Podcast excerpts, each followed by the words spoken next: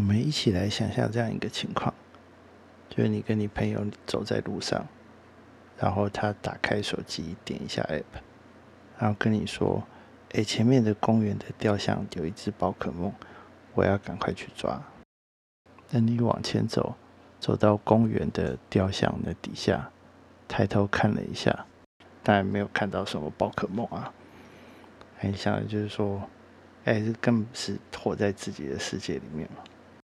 如果我们把这句话里面的批判啊、评价拿掉的话，其实你是对的，他这样是活在自己的世界里面。不过换个角度来说，你也是，我也是，我们每个人都活在只有自己的世界里。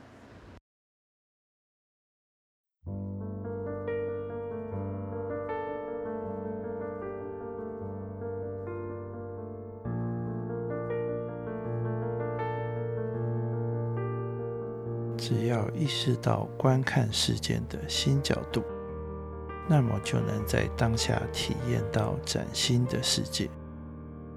这是个探索对事物的洞见，寻求身心安定，试着与他人同步的思索者的旅程。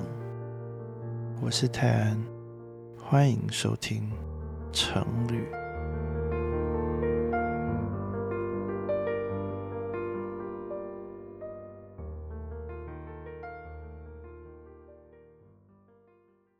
阿拉瑞在他《人类大历史》这本书里面写了这样一句话，他说：“想象建构出来的秩序啊，塑造了我们的欲望。”那这句话是在说，有些人们以为藏在自己内心里面的渴望啊，其实都是有一些想象出来的秩序所影响的。就像例如说，我们放假的时候，我们都会想要去国外度假。觉得这样才有休息，或是说我们去获得一些新的体验，来丰富我们的人生，这样才有意思。或是说惹另外一半生气了，那就只好买个很贵的包包送送他，看他可不可以开心一点这样。但仔细想想，在自然界或者我们说物理世界，其实这件事好像没有什么很自然或是明显的。理由一定非得要这样做，那这些很有可能就是这一百年来才跑出来的观念，就是以前人类的历史上从来没有听说过。你看，像黑猩猩，如果他有空的时候，他才不会想说啊，我就轻装上阵，然后携家带眷去隔壁黑猩猩的领地，去获得一些新体验，让我的猩猩人生精彩一点。啊，或者说，如果在古埃及的时候，法老王拿了钱，他也不会想说：“哎，我要去巴比伦 shopping 啊，或者去腓尼基滑雪这样。”或者是把钱拿去盖金字塔嘛，想要说：“哎，我的来生可以怎么样子？”然后是让世人记得我这样。那为了要让另外一半开心，那他做的事情也是盖一个豪华的不得了的陵墓给对方，让。对方也可以有这样的尊荣。那当然，你在现代采取一样的行动的话，就会产生很多可笑的后果。就例如说，你的另外一半生气了，就跟他说：“哎，不要生气啊，我弄个他位给你。”那这样你买的那礼物，搞不好很快就派得上用场，也说不定。那我们来讨论一下，为什么我们相信这些东西？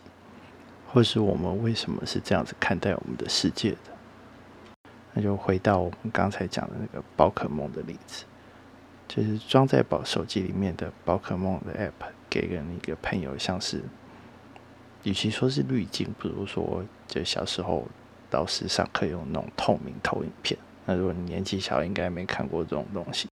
那可就类似像 AR 眼镜，就是你戴上一个镜片，除了你看到的东西之外，就在叠加一些资讯在上面，它让你看到一些没有这个 App 或是没有这些角度去看待这个世界人所看不到的东西。或是有一个很好的例子，就是假设你喜欢看武侠小说的话，那跟我们印象中的社会的概念是完全不一样的。那假设你真有什么穿越剧，然后穿越到以前，然后问他说：“哎，那个江湖在哪里？”他们说：“你在说什么东西啊？”就是我就是卖我的东西过日子这样。那你必须得要是继承了谁的什么剑谱，还是什么招式的，或是说，哎，你知道哪一个门派跟哪一个门派是互相之间是怎么？互动的，谁讨厌谁，谁跟谁是好朋友，那你必须要在他们的那套术语里面沟通，然后才会知道说，哎，那个江湖是怎么样子，就是江湖到底在哪里？江湖就只有在人的心里面，就是在那个参与者的人的心里面。那这也回到塔拉瑞在书里面讲的那个互为主体性的概念，就是当很多人。都相信这件事情了，就算它是一件虚构的或是想象出来的东西，但是很多人很多人相信了，那他就开始反过来去影响到现实的世界，这样。那我们想要给这些东西一个好一点的名字，那我们就把它叫做符号，就是索绪尔跟多兰巴特讲的那个，就是有一个所指，一个能指。就是玫瑰，玫瑰是什么？玫瑰代表了爱情，然后钻石代表了誓约。那到底是谁规定的？没有这种东西是任意而武断的，那就是可能是约定俗成，或是某些人就是很刻意的把某些东西塑造成一个代表性这样子。那符号在人的心里面也。不会是单独存在，就是你不会凭空冒出一个概念，说什么哦，Java 是全世界最棒的城市语言，不会不会这样子。就是你通常会有一些基底的符号，让你相信某些东西。就像我们现在大大部分人的相信，就是比如说哦，资本主义有它的好处这样子，或者说它在某些部分运行的，然后你必须要相信的资本主义。你才有办法往上叠加，说，哎，股票的概念是什么？投资的概念是什么？这样子。那有些符号体系跟符号体系之间是互相冲突的，就例如说，像我们相信哦，民主是好的，那某些国家的宣传就听起来就在你这边就会觉得说，哎，怎么会是那个样子？根本是在愚民嘛之类的。那当然，从另外一个体系看起来，就是说啊，你们效率很差啊什么的。对于我们每个人个人来说，我们看待这个世界都会有各式各样的诠释。就我们看到什么东西是怎么样子，就例如说，我们看到呃太阳从东边升起来，那在我们这一代人的心里面，我们就知道说，哎，是地球绕着太阳转。那是因为我们从教科书里面看到的，我们有各式各样的证据来告诉我们这件事情。虽然。我们这边绝大部分人都没有真的亲上亲自上太空，亲眼看到地球绕着太阳转，那影片搞不好是假的啊。那我们现在为什么这样看着这个世界？就是我们从小到大，例如说我们爸妈教我们的，老师告诉我们什么是怎么样子的，我们从书里面读到的，然后我们从朋友那边听来的，或者说我们遇到一些事情。然后我们对他做出一些反应，那我们可能拿到一些好处，就发现说，哎，是这样子，或是说受到一些教训，又对这一些事情产生巨大的防卫性，这些事情都不断不断的在微调我们的符号，或是建构我们的符号体系，那也有可能到某一个点上，把我们原本有的符号体系整个反过来。那我们看待我们世界的方式。就有点像是这些符号体系全部叠在一起的叠加态，就跑出我们的所谓人生观啊、价值观啊、世界观这种东西。那每一个人这种符号体系的叠加态是独一无二，就跟指纹一样。那就是因为我们是透过从小到大的学习啊、机遇啊、经历啊、童年创伤啊，甚至是。长大之后的创创伤啊，慢慢的把一个一个符号体系叠起来的。那但每个符号体系之间有冲突跟矛盾，是正常的不得了的事情，只是绝大部分的时候我们不会去深究它这样子。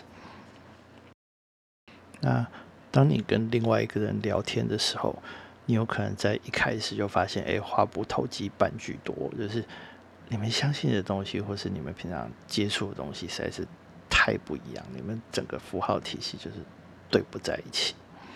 那当然，你有可能遇到一个跟你很像很像的人，但不管再怎么像啊，你们只要深入的聊到某一个点上，一定会开始产生分歧。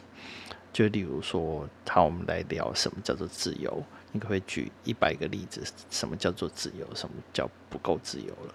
已经不算是自由了。那当然，可能就前面五十个都很像，到了某一个点上，你就会觉得说，哎，这怎么可以算呢？或者说。就是瑞蒙卡佛的那本《当我们谈论爱时，我们在谈论什么？对，那那到底是什么？对你来说，什么叫做爱？对我来说，什么叫做爱？那可能是天差地远的。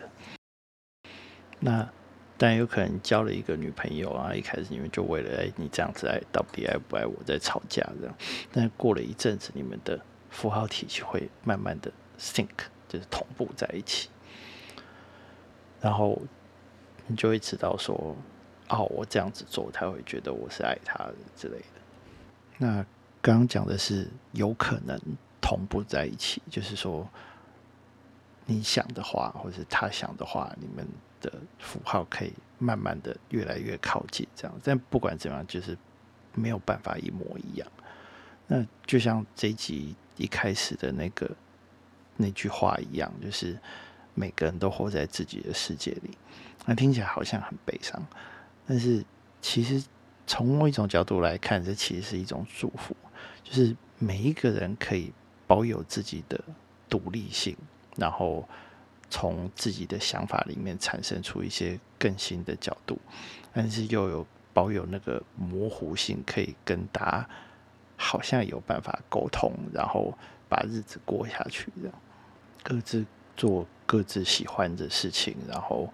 互相帮助跟合作，那当然，再从另外一个角度看起来，这有没有可能是一种诅咒？就是你活在只有你自己那样子想的符号的牢笼里面，就是你觉得说各式各样的东西要陷害你，或是你困在一个奇怪的阴谋论里面，然后好像看到大家都看不到的东西，但是事实上。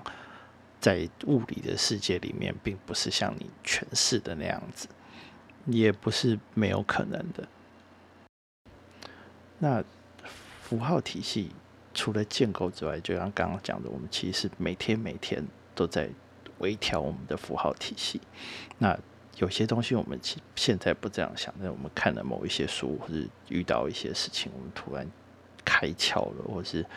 打破了我们之前的认知，我们觉得，哎，这个东西不再是那个样子，或是我拿到一个新的看待事物的观点。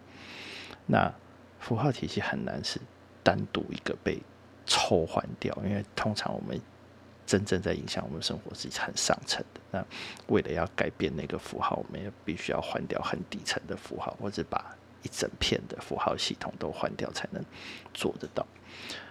那。这边跟罗兰巴特的神话学讲的不太一样，就是罗兰巴特的神话学是在讲一整个社会的符号体系，就是怎么大众是怎么去看待某些事情。那这边讲的是我们单独的个人怎么诠释这个世界，怎么去接受外面的符号，但把它三号翻译成自己的那个版本。那其实，如果从这种角度来看，你也可以解释说，哦，为什么有些书说，呃，你赚多少钱，就是你身边几个朋友家中他们有多少钱，你的收入大概就是这样。就是你们大家站在一起，就是你们的符号，就是看待某些东西，就是怎么赚钱，或是某些事物的价值的看法会比较雷同。